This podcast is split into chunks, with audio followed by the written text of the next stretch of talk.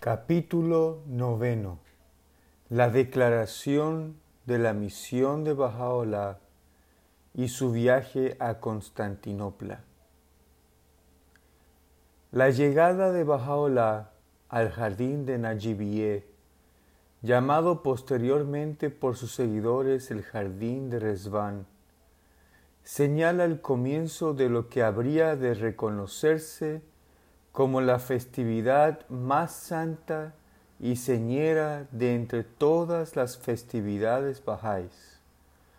con la que se conmemora la declaración de su misión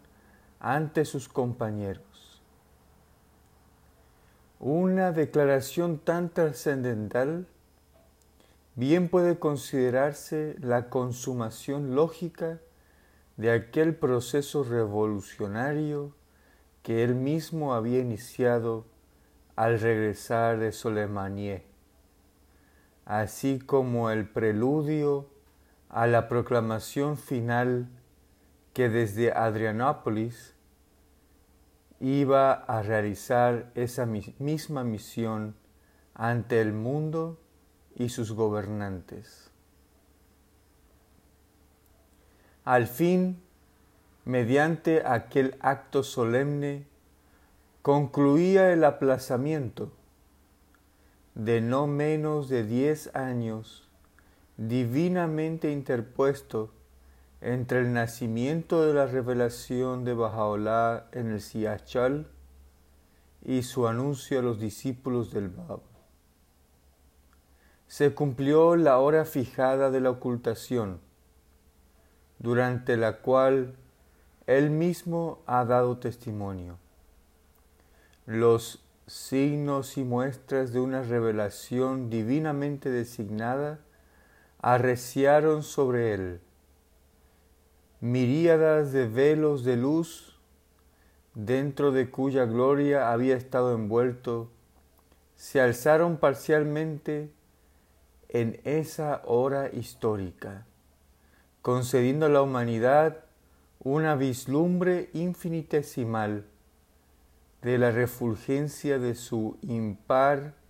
su más sagrada y exaltada figura. Habían transcurrido los mil doscientos noventa días fijados por Daniel en el último capítulo de su libro,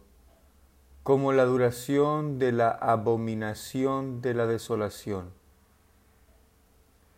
habían comenzado los cien años lunares, destinados a preceder su inmediata consumación y feliz consumación,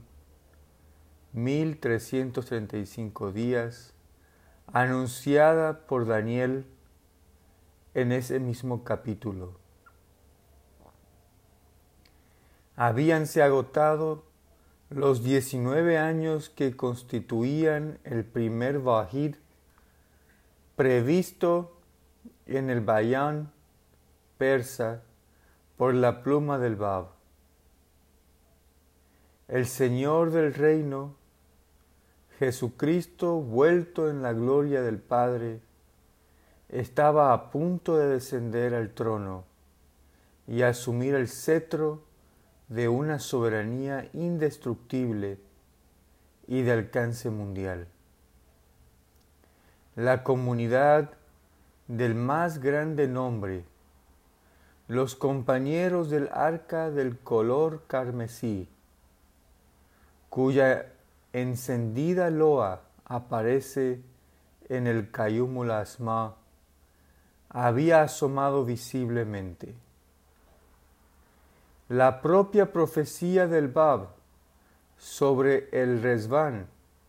la escena de la revelación de la gloria trascendente de Bajaolá, se había cumplido al pie de la letra. Sin amilanarse ante la perspectiva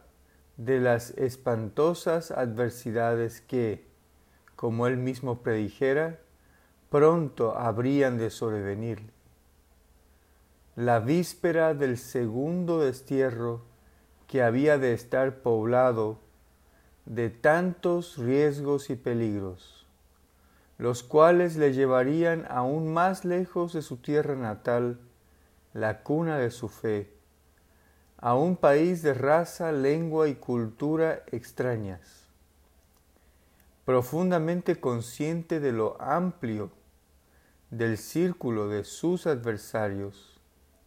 entre los que pronto habría de contarse a un monarca más despótico que Nasreddin Shah, y ministros no menos implacables en su hostilidad que Haji Mirza así o el Amir Nizam. Sereno ante las interrupciones permanentes ocasionadas por el flujo de un alud de visitas que abarrotaban su tienda, decidió Bajaola en esa hora crítica y aparentemente poco propicia hacer patente tan desafiante alegato, poner al descubierto el misterio que rodeaba su persona y asumir en plenitud el poder y la autoridad que eran privilegios exclusivos de aquel cuyo advenimiento había profetizado el Bab.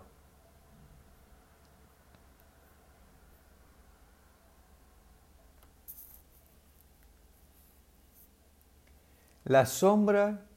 de aquel gran hecho venidero ya se había abatido sobre la colonia de exiliados, quienes aguardaban con expectación a que se consumase. Conforme se aproximaba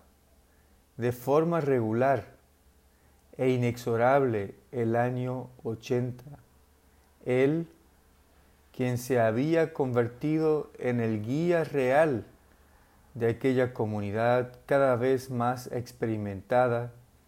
y había comunicado de forma progresiva a sus futuros seguidores las influencias desatadas de su fuerza remodeladora. Las odas festivas y extáticas que reveló casi a diario, las tablas repletas de alusiones que brotaban de su pluma,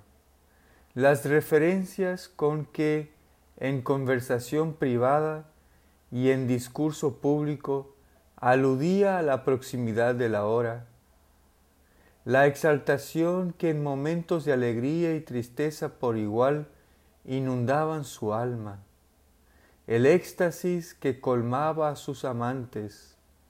ya extasiados por las evidencias múltiples de su grandeza y gloria crecientes, el cambio perceptible apreciado en su porte. Y finalmente su adopción del Taj, sombrero alto de fieltro, el día de su partida desde su más santa casa, todo proclamaba de forma inconfundible su asunción inminente de la función profética y de su abierto caudillaje de la comunidad de los seguidores del Bab. Muchas noches, escribe Nabil en su relato del tumulto que hizo presa de los corazones de los compañeros de Bajaolá en los días previos a la declaración de su misión, Mirza Agayan solía reunirles en su habitación, cerraba la puerta, encendía numerosas velas de alcanfor, cantaba en alto para ellos las odas y tablas recién reveladas en su poder. Olvidándose de este mundo contingente, inmersos por completo en los reinos del Espíritu, ajenos a la necesidad de alimento, sueño o bebida,